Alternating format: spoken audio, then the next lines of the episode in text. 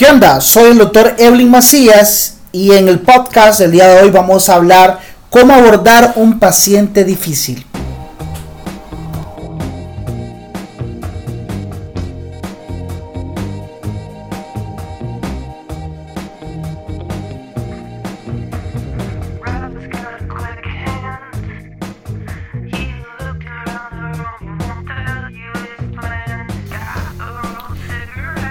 Bueno chavos, fíjense que de vez en cuando nos podemos encontrar ante lo que se puede describir como un paciente difícil.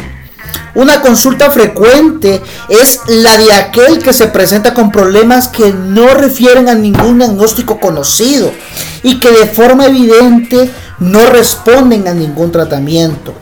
Que se le han ofrecido más por un deseo que por una esperanza. Creo que más de alguna ocasión a nosotros nos ha pasado eso en nuestra eh, consulta general, que tenemos pacientes que son difíciles, ¿no? Que tienen síntomas vagos, que tienen múltiples consultas y no sabemos qué hacer, ¿no? Cualquier médico general inmediatamente reconocerá a estos pacientes más difíciles. Les voy a contar la historia de un paciente que vamos a llamar David, que lo vi un jueves por la mañana de abril. ¿no? Cuando vi a David por primera vez. David tenía 42 años cuando yo lo vi por primera vez, eh, un mecánico ya que estaba desempleado en ese momento, estaba pues casado, vivía con, en conjunto con, con su esposa, ¿no? Con su esposa en unos apartamentos. Y este paciente, David, acudía con frecuencia, habitualmente, a la consulta, o lo veía yo, o lo veía algún otro de mis compañeros, ¿no? Durante meses, la historia clínica de David, bueno, era voluminosa, ¿no? Tenía informes realmente muy grandes de ingresos anteriores, de electrocardiogramas. Yo le eché un vistazo al expediente antes de que entrara a consulta, ¿no? En la hoja resumen no encontré nada de interés aparte de vagas referencias a ansiedad, a una posible angina, a neurosis cardíaca e isquemia miocárdica no probada. Los informes fueron de mayor utilidad, ¿no? Algunos resúmenes que encontré por ahí, ¿no? Porque habían sido extensamente investigados por un dolor torácico, pero no se halló nada. Se le practicaron al menos dos pruebas de esfuerzo y un embarazoso número de electrocardiogramas que todos salieron normales. ¿no? En su historia habían registrado varios exámenes cardíacos de presión arterial, etcétera, ¿no? llegando siempre al mismo diagnóstico de ansiedad. Había estado tomando diazepam durante diferentes periodos en el pasado. Tan pronto como David entró, empezó a toser ¿no? con nerviosismo. Parecía preocupado. Evitaba todo contacto visual y movía las manos con nerviosismo mientras hablaba. Su problema era que parecía que su corazón dejaba de latir de vez en cuando y como era propenso a tener dolor torácico pensó que tenía que visitar a un médico. Mi corazón se apaga, me dijo David en aquella ocasión.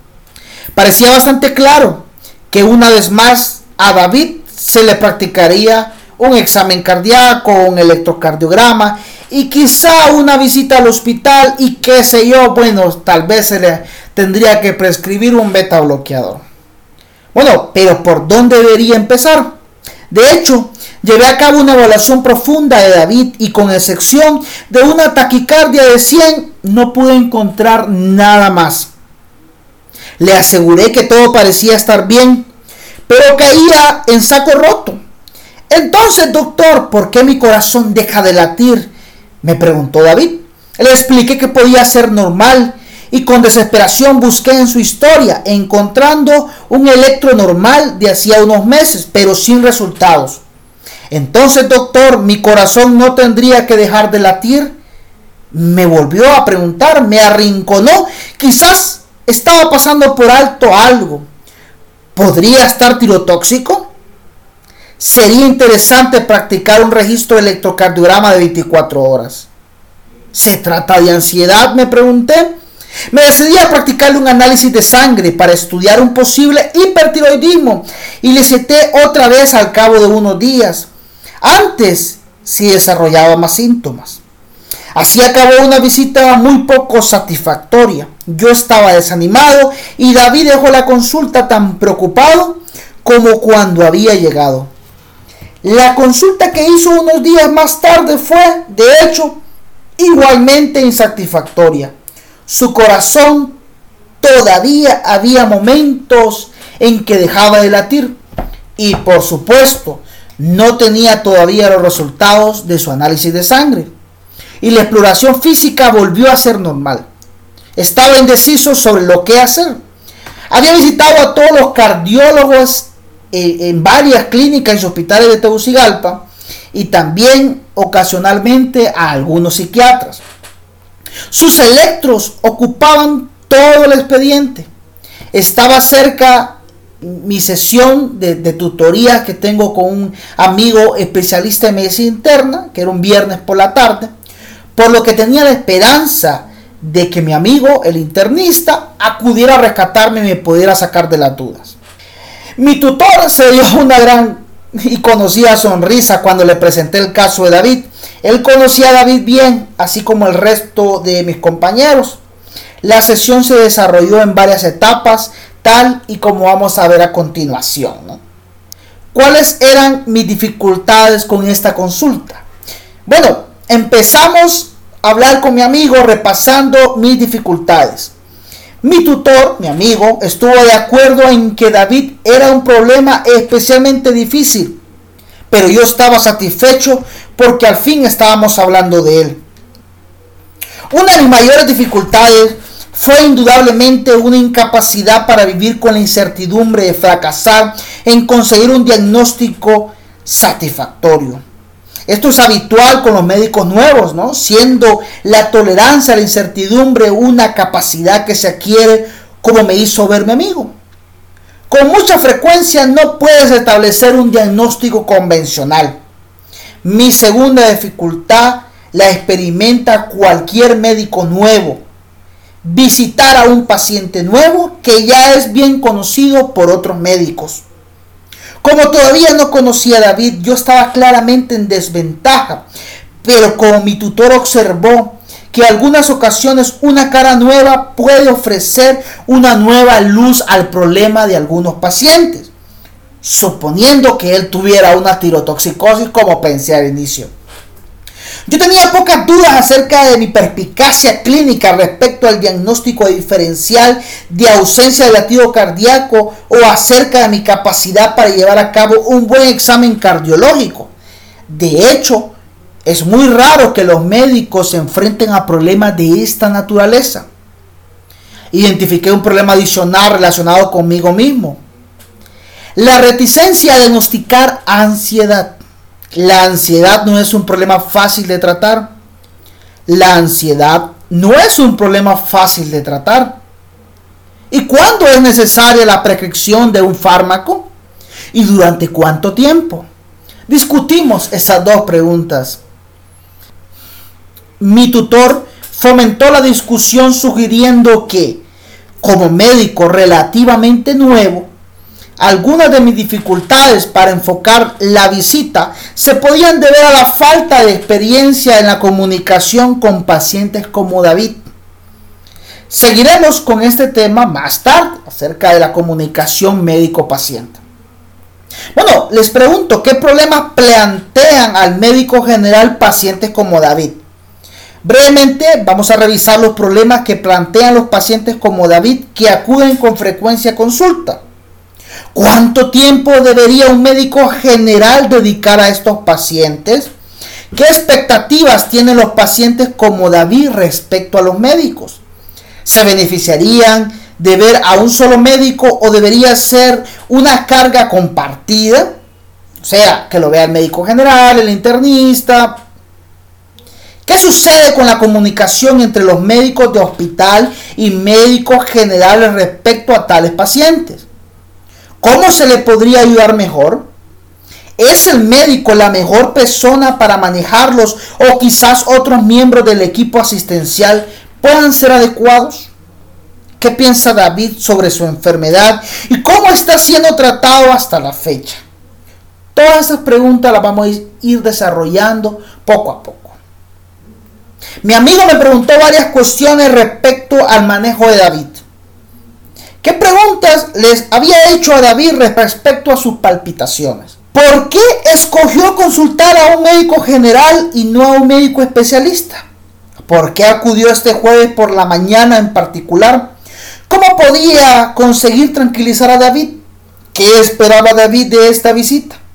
Como no pude contestar del todo todas las preguntas, parecía claro que no había entendido por qué David había venido a verme a mí. ¿Qué quería David de la visita? Quizá todo lo que David quería era que yo lo tranquilizara respecto a las ausencias de latido, pero empecé por tener dudas persistentes sobre haber olvidado desarrollar algunas etapas importantes en la visita. Lo que me sucedió es que David se había ya presentado en forma similar con este cuadro muchas veces antes y una gran cantidad de médicos lo habían examinado en profundidad y le habían practicado un análisis sanguíneo y un electrocardiograma.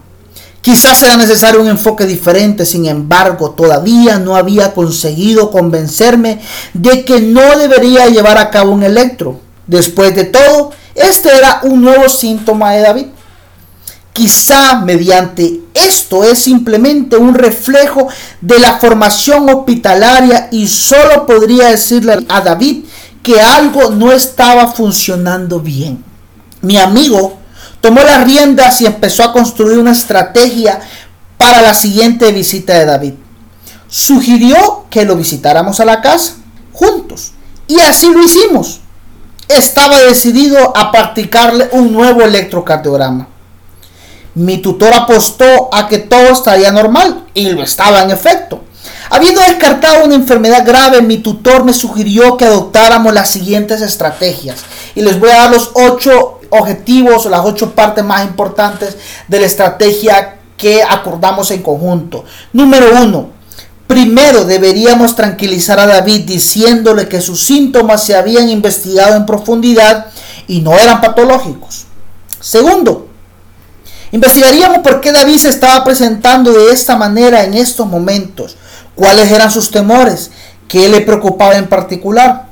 Tercero, entonces investigaríamos sus miedos y ansiedades a fondo, por ejemplo, temor a morir, preocupaciones laborales o familiares.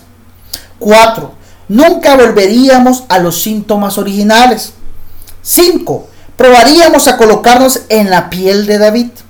Seis, Preguntaríamos a David de una forma amable y comprensiva qué le gustaría que hiciéramos, dado que estos eran sus problemas. 7. Deberíamos tranquilizarle, proporcionarle consejos prácticos y ofrecerle un apoyo continuo. Y por último, 8. Deberíamos acordar con David una visita posterior para evaluar los progresos. Y bueno, seguimos con mi amigo el internista. Había varias áreas que yo deseaba explorar pero especialmente la que hacía referencia al manejo de la ansiedad. ¿Cuándo se debería utilizar los fármacos? Y si los fármacos no eran adecuados, ¿cómo funcionaría la terapia de relajación y la hipnosis? Mi tutor me recomendó algunas lecturas adicionales y mencionó a un médico general que se dedicaba a la hipnoterapia, que podría ser un contacto de utilidad si me lo llegaba a plantear en el futuro. Yo también decidí que sería interesante echar un vistazo a la historia de otros pacientes que acudían con frecuencia a la consulta y utilizarlo como base para una discusión futura. ¿Existían factores comunes en todos estos pacientes? Mi entusiasmo se extinguió. Un médico nuevo en la consulta tiene sin embargo poca experiencia con pacientes como David y necesita algunas orientaciones. No todos estuvimos de acuerdo con la estrategia ideada para la visita de David, pero al menos me proporcionó un punto de partida. Este enfoque de cuestionárselo toda en una visita, formular muchas preguntas más que responder continuamente, fue relativamente nuevo para mí. También me sorprendió en este caso que la responsabilidad recaía mucho en el paciente. Aprender a comunicarse y adquirir hábitos de entrevista clínica no es fácil. Un médico aprenderá mucho sentándose con algún tutor y con los otros médicos para poder reproducir de alguna forma su conducta.